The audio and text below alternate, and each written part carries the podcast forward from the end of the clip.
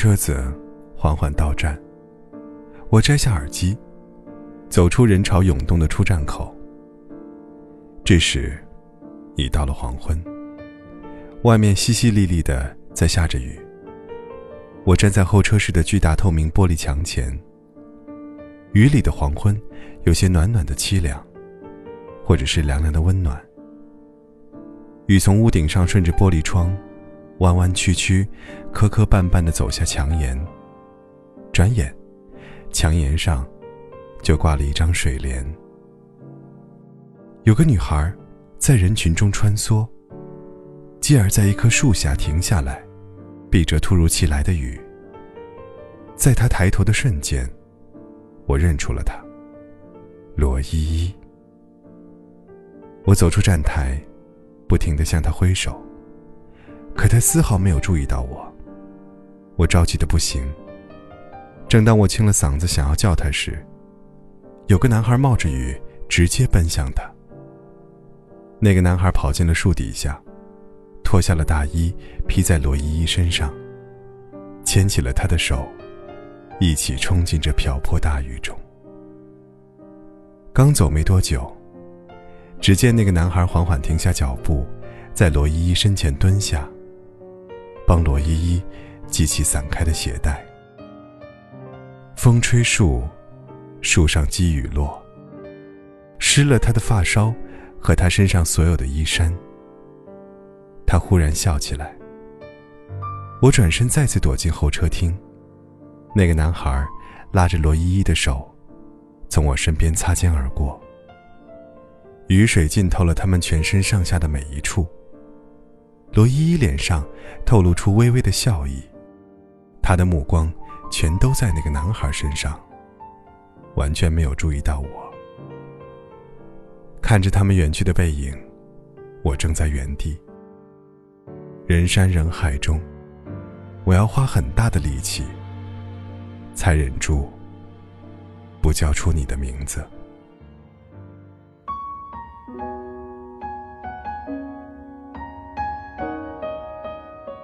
罗依依，是家里给我介绍的女孩之一。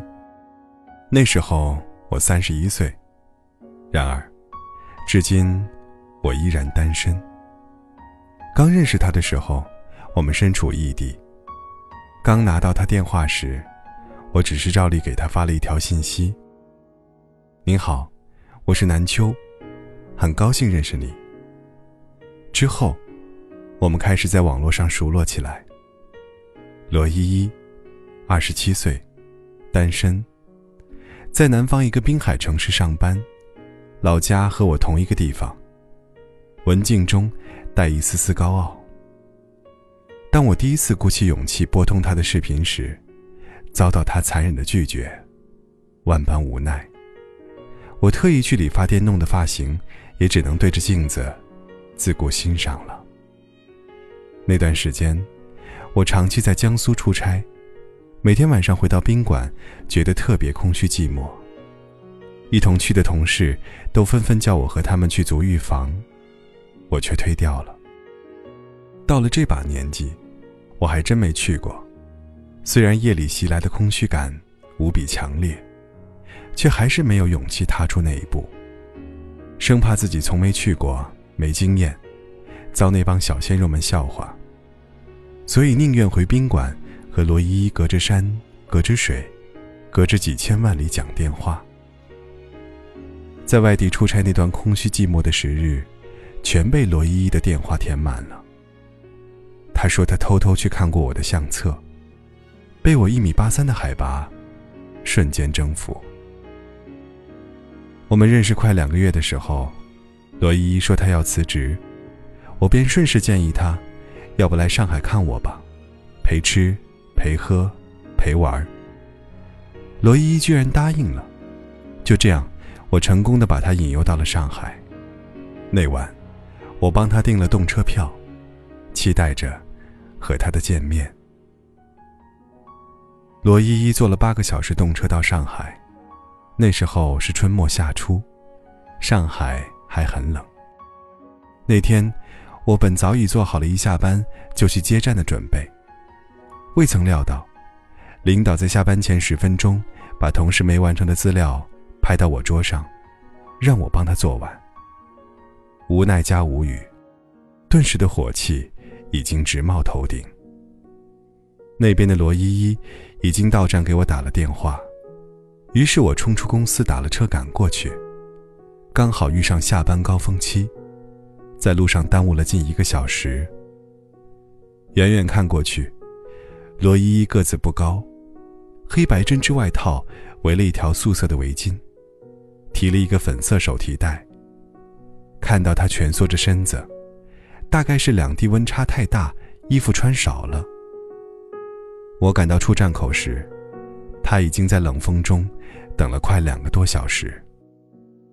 我带着刚才的怒气和迟到的歉意走上去，刚想道歉，他带着笑容转过身来，小步迎上来说：“你来啦。”那声音真是甜，像冬日里深山中石涧里流出的泉水，凛冽、清脆、甘甜。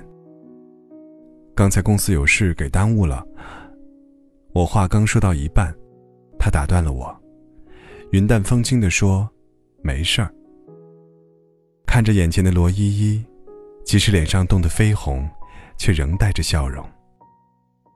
晚饭，我只带她去了我常去的小炒店，随便点了几个菜，心里一直想着刚才领导交代的事情。直到坐在对面的罗依依起身去门外接电话，我抬头才发现她碗里的米饭没有动。从外面接电话回来，他脸上显得有些局促不安。后来，他只是随口吃了一些。我们起身离开，去找宾馆入住。那时候，附近正好有车展，周边的酒店宾馆几乎被预订满了。最后找了一家很普通的，我却要了一间双人床的标准间，不由自主的。站在身旁的罗依依，在前台客服向我最后确定要的是双人床的标准间时，只是悄悄瞟了我一眼。我假装若无其事。进电梯时，看见罗依依脸还是红的，露出娇羞与若有若无的兴奋。出电梯的时候，他脚步轻快地走在我前面。走了很长一段后，才回过头来，眨着忽闪忽闪的眼睛问我：“我们住的是哪一间？”刚过五秒钟，他立马反应过来，抢着重复刚才那一句：“我住的是哪一间？”他以为我没有听出来，随后便怯怯地躲我身后去了。她的可爱第一次在我面前展露出来，完全不像是二十七岁女人还有的既单纯又羞涩的样子。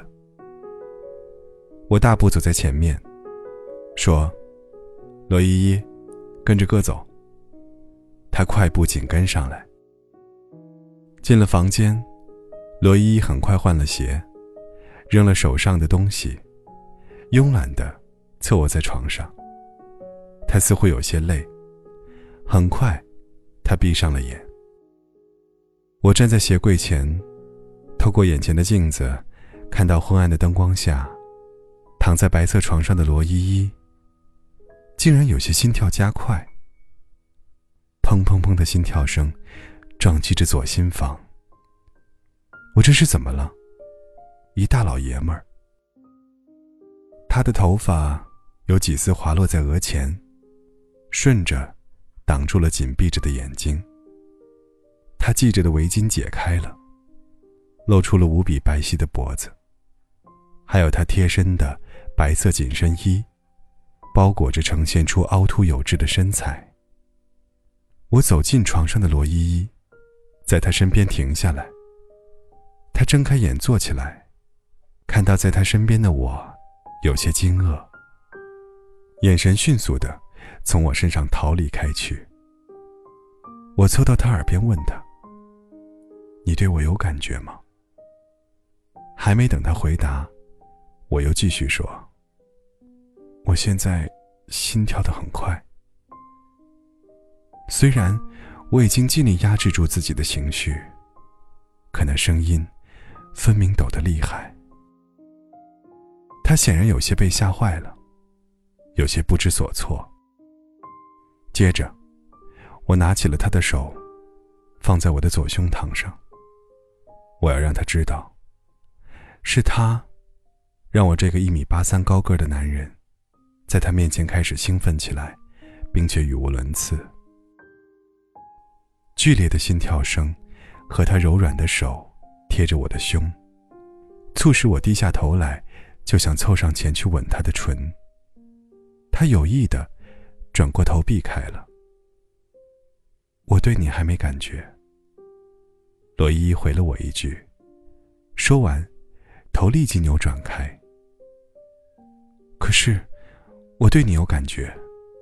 三十几年来。我的心从没跳得像今天这么快，现在我的小心脏已经快跳出来了。我深情地看着他的眼睛，说着，我把他推倒在床，俯身下去，触碰到了他那软绵香甜的唇，而后，慢慢的，我解开了他内衣的扣子。罗伊忽然极力地挣脱开我。奋力挣扎着坐起来，眼神充满恐惧。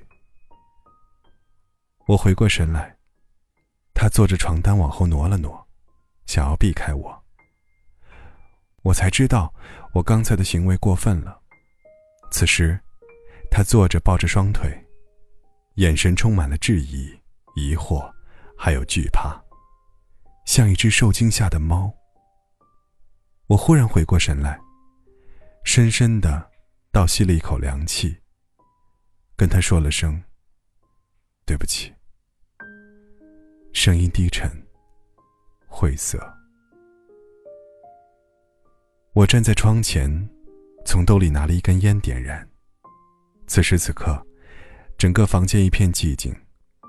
我原以为罗伊这个时候会收拾东西，头也不回的冲出这个房间，果断的离我而去。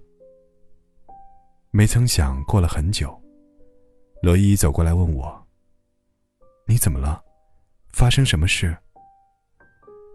我顿时觉得，我无法转过身去面对他。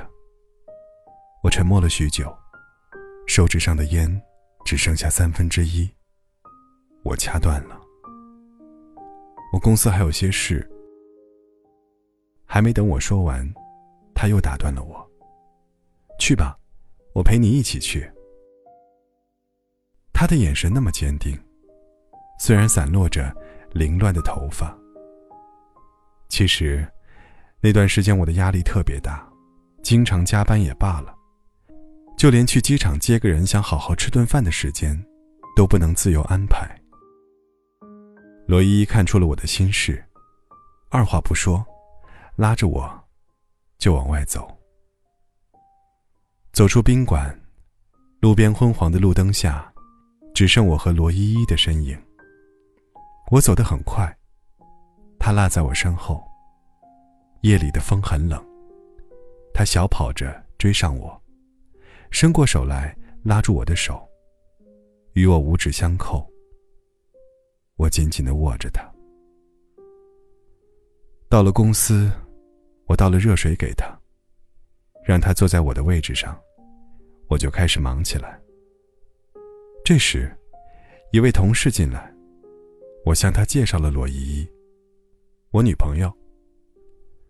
随后，罗依依在我身后安静的待着，一点都没有打扰到我。我在电话里头与出差在外的同事沟通细节，夜已经深了。我偶尔回头就能看到身后的罗依依。内心无比踏实。事情整理到最后，我回位置上看到罗依依趴在桌子上，睡着了。真是难为她了，舟车劳顿漂洋过海来看我，这么晚了，竟然陪着我在加班。后来每每想起，都觉得，那是我在上海所有加班夜晚中，最幸福的一次。走出写字楼时，已经凌晨了。只有暖黄的路灯依然亮着。他强忍着睡意，与我冒着寒风走回宾馆。无数次在脑海中幻想过这样的场景，却不知道自己此刻正在经历着这一切。我无法想象这座陌生的城市今天所发生的事，带给罗依依的是什么。我只是觉得，这个女孩带给我无法比拟的特殊与真诚。两天后，罗依依背着我订了票回去。临走的前一晚，她才告诉我，我竭力的挽留仍没有用。送完她到车站回公司，在门外隐约听见同事在讨论罗依依。他们说，她既没身材，又没颜值，完全就是一个傻白甜。我愣愣的怔住了，内心的想法。似乎被说穿。罗依依回去后开始找工作，却并不顺利。我每晚下班后固定和她视频，没想到的是，从这段时间后，罗依依开始依赖我。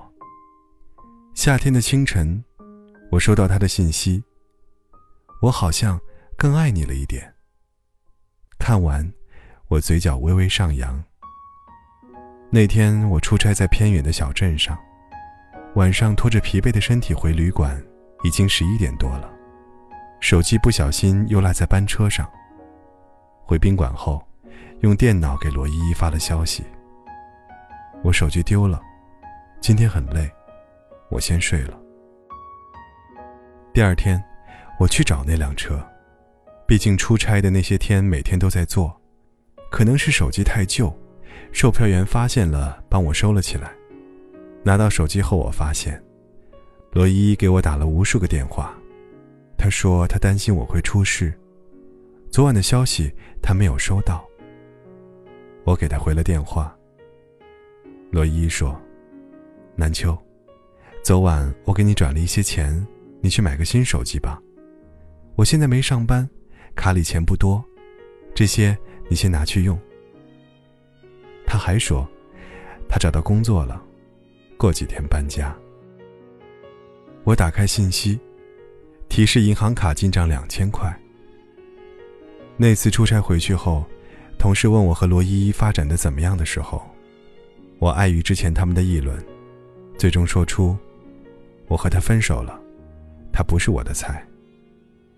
同事听后安慰我说，他要给我介绍个美女认识。颜值高，大长腿，身材又好，她叫许静。一周后，我与许静约在咖啡馆见面。而那一天，正好罗依依搬家。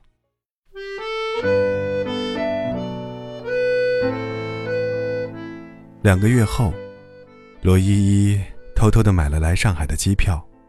她说：“她想给我一个惊喜。”那个节假日，我原本打算和许静一起外出旅行的，无奈之下，只好找了借口推掉。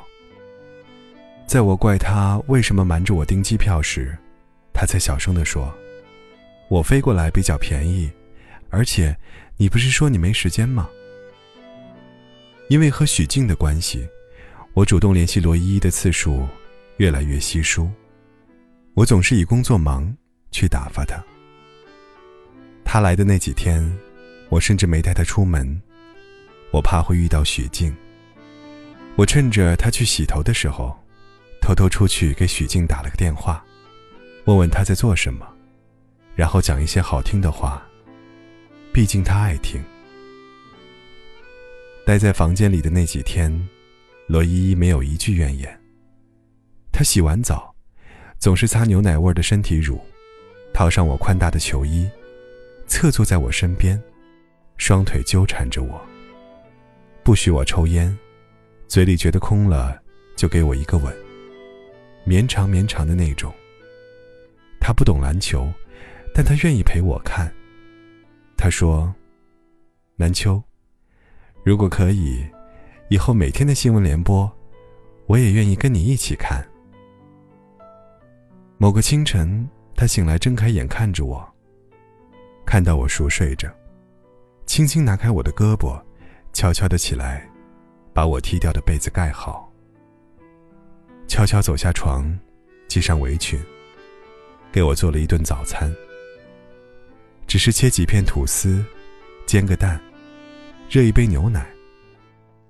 我睁开惺忪的睡眼，看着他的背影，在日光下轻盈的移动。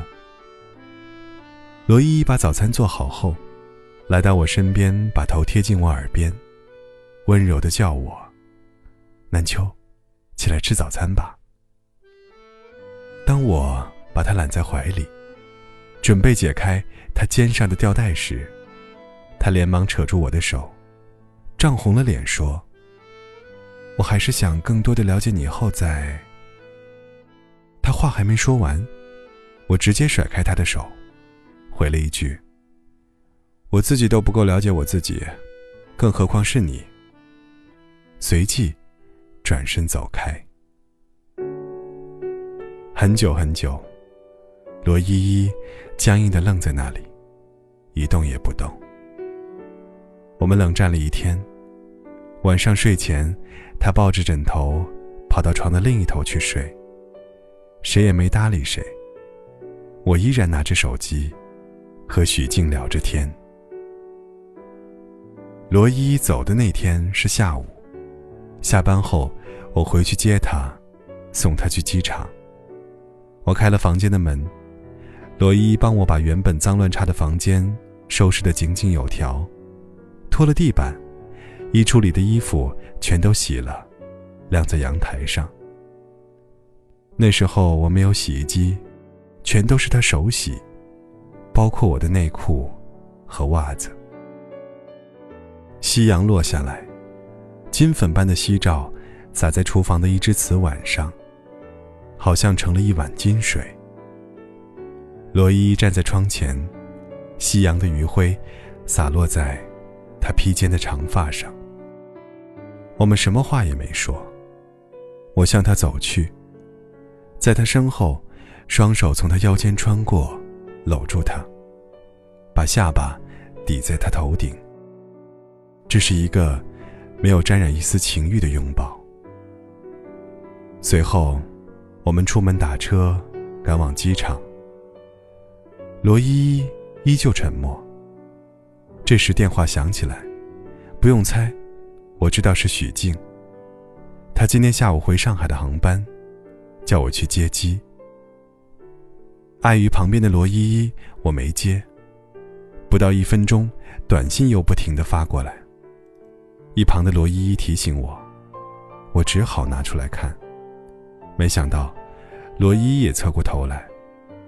在我浑然不觉的时候，屏幕上的字赫然在目。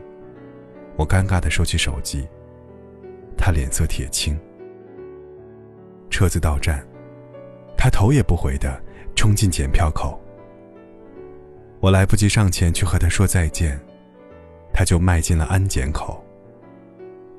我站在原地，目送着他离开。五分钟后，他悄悄回头看我。那个眼神，至今让我无法释怀。从那以后，我们再也没见。他走后。我去接了许静，开始享受分开这几天的小聚。凌晨，罗伊给我发了短信。我到了。我看完后，背着许静，按了删除键。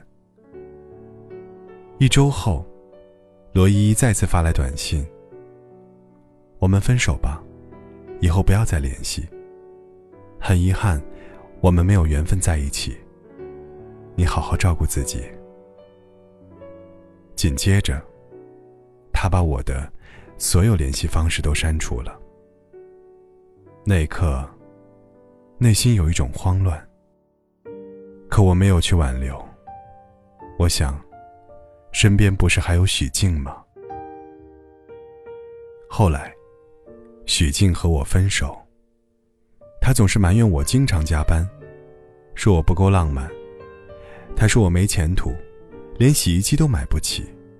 他说我不够爱他，不给他买新款手机。他总是无理取闹，从不听我解释。他出门总是要我等一个小时以上，他的每一餐都离不开外卖。他从不愿意陪我看一场球赛。偶然的一天，我整理房间，从包里掉出来随身携带的本子。本子最末页，一行俊秀的字映入眼帘：“只有那些心中藏着期待的人，才会看到花开。愿你再遇到爱，依然可以温柔而坦白。”署名：罗依依。我知道，那个人，我真的错过了。我再也没遇见过像罗依依那样的女孩了。永远不要因为新鲜感，就丢掉一直陪伴你的人。我们总是在不懂爱情的年纪，遇到最美的爱情。但爱情，却不能温故而知新。我一生或许会犯许多错误，但我永远在打算为爱情而结婚。如今看到他身旁有人站着，那天我离开的地方，那么就把回忆站成一个远方。人山人海中，我要花很大的力气，才忍住不叫出你的名字。有些爱，只能止于唇齿，掩于岁月。